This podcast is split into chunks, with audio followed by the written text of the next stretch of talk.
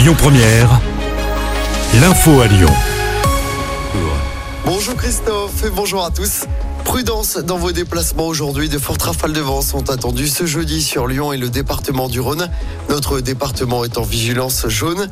Les rafales de vent seront comprises entre 70 et 90 km heure, voire 100 km heure localement.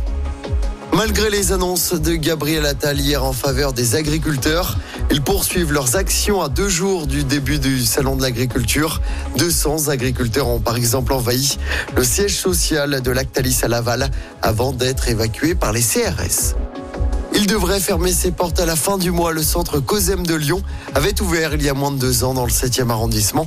Mais en juin dernier, tous les centres du groupe ont été placés en redressement judiciaire. L'épée de Damoclès a fini par tomber sur les Lyonnais.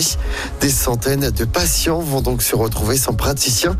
Patrick Atlan, avocat des COSEM de France, reste optimiste. On l'écoute au micro d'Amandine Rousset. Je pense qu'il faut évidemment avoir une pensée pour tous ces gens qui avaient trouvé à travers les centres de santé du COSEM des praticiens pour leurs besoins de santé. Il s'avère que bah, c'est une activité qui peut poser un certain nombre de problèmes et notamment qui dans sa configuration actuelle pose des problèmes d'équilibre économique et financier. Évidemment qu'on recherchera des solutions. Enfin, les jeux ne sont pas encore totalement faits.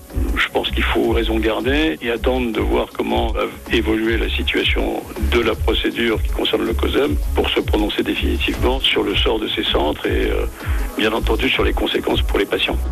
Et les réponses définitives devraient être données dans un peu plus d'un mois.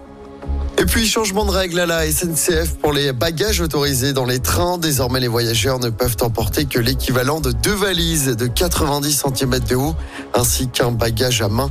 Une période de tolérance est prévue jusqu'au 15 septembre. En football, la belle performance du FC Porto qui a battu Arsenal 1-0 hier soir à domicile en huitième de finale allée de la Ligue des Champions. Dans l'autre match du soir, le Barça fait match nul un partout sur la pelouse de Naples.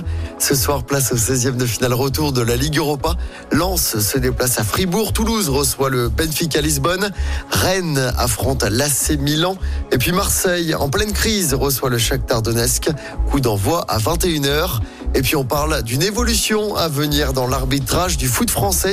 La FIFA autorise la Fédération française de football à expérimenter la sonorisation des arbitres. Objectif qu'ils puissent expliquer leurs décisions grâce à un micro après assistance vidéo.